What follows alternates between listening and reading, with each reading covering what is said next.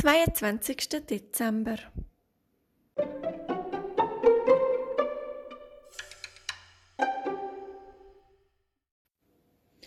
An dem Abend liegt der kleine Igel glücklich und zufrieden in sein Bett.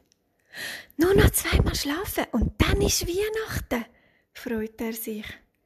Und das Mal wird's bestimmt ein ganz besonderes schönes Fest. Morgen kann ich in aller Ruhe alles vorbereiten. Aber vorher muss ich jetzt zuerst mal richtig ausschlafen. So ein Umzug ist halt eben doch sehr anstrengend. Uh, Kaum hat der kleine Igel das gedacht, da hört man ihn schon ganz leislich schnarcheln.